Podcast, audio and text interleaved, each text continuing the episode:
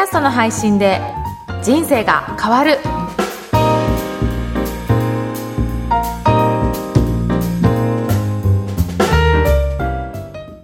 こんにちは、小ラボの岡田です。こんにちは上田です今日もよろしくお願いしますよろしくお願いします。岡田さん今日はどんなテーマについて話していきましょうか？はい。今日はですね、話の膨らませ方や、あとはまとめ方についてお話ししようかなと思ってます。はいあのー今のテーマを聞いて、うん。膨らまし方は結構いけるんじゃないかなと思ったんですけど、はい。まあちょっとこう、右脳がうん。強いからか、うん。まとめ方に、どんな感じのお話を聞けるのかなと楽しみにしてます。はお願いします。あの、やっぱり女性は、はいいくらでも話せるっていう方多いですよね。はいうん、なんか、女子トークとかって、はい喫茶店行ってもはい何時間でも喋ってられたりとかするんですよね。私8時間とか喋ったことあります。そうなんです。だから電話とかでもね、はい。お友達とすごい長電話とかするとかあると思うので、うん。多分、いろいろ話したり、話も尽きないっていう方いらっしゃるから、はい。女性の方でなかなか話が続かないっていう方いらっしゃらないかもしれないですけど、はい。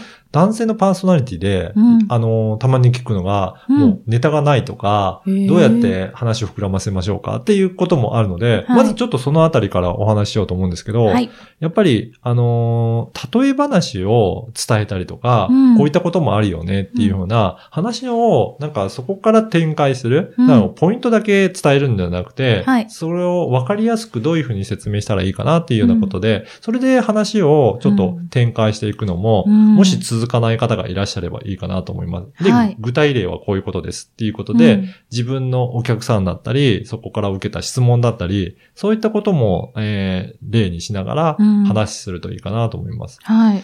あとは、例えば、ニュースであった事例とか、うんうんそういったことも参考になるので、まあはいそういったことで伝えたいことに加えて、うんわかりやすい解説を伝えると、うんまあ話はもうちょっと膨らんでいくかなというふうに思っています。はい。で、もう一つ聞きたいと言われた、短くまとめるっていうことですよね。はい。あの、私がおすすめしているのは、うん今日のテーマは何かっていうことで、うんまず最初にそこをお伝えして、はい。で、最後には、まあそれの結論が何、何だったのかっていうところを伝えると分かりやすいので、はい。最初に収録する前に、うん。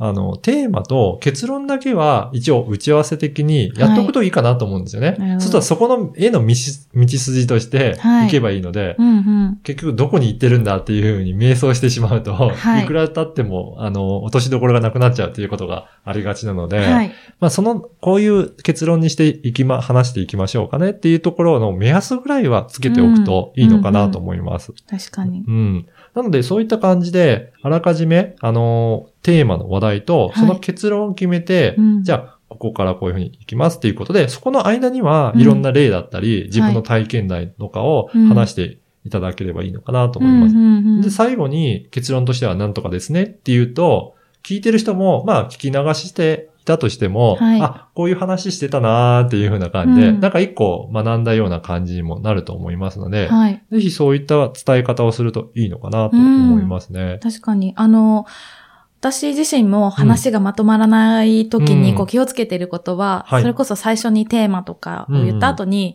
大事なことを3つ言いますねって先に言うと、先に言っちゃうんですね。割と、はい。あ、そうだ、3つ1つ目これ言ってとかっていうふうに自分でこうまとめていけるので、それはすごくやりやすかったなと思って、そうですね。それプラス確かに最後にまとめとして、こう結論はこれですっていうと、うん。聞いてる方もすごくわかりやすいなと思いました。そうですね。確かに最初にその3つですって言って、うん。1個目、2個目、3個目っていうのもは、い。すごく、あの、いいと思いますので、うんぜひそういった工夫をしながら、はい。皆さんも進めていけばいいかなと思います。はい。逆に、はいあのー話がはい膨らまないという方に何かアドバイスするようなことってありますかね、そうですね。例えばネタがないっていう方に対しては、うんあの、結構ラジオでやっていたのは、今日は何の日とか、そういうことを例えば、まあ、何月何日は何の日でとか、うん。誰の誕生日でということから始まって、それに関する話をしたりとか、はい。あとはもう本当に自分が今気になっているニュースだったり、うん。気になっている事柄だったりっていうのを、本当に、なんていうんですかね、その専門知識の前に、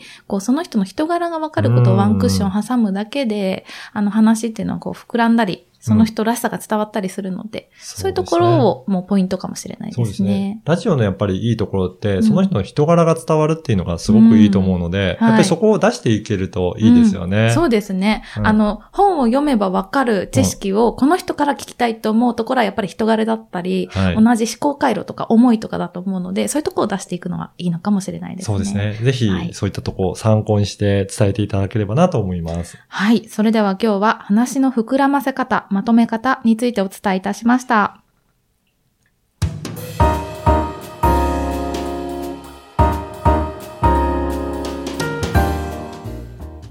続いてはおすすめのポッドキャストのコーナーです。今回ご紹介する番組は何でしょうか？はい、今回はサンドイッチマンの東北魂という番組です。はい。はい。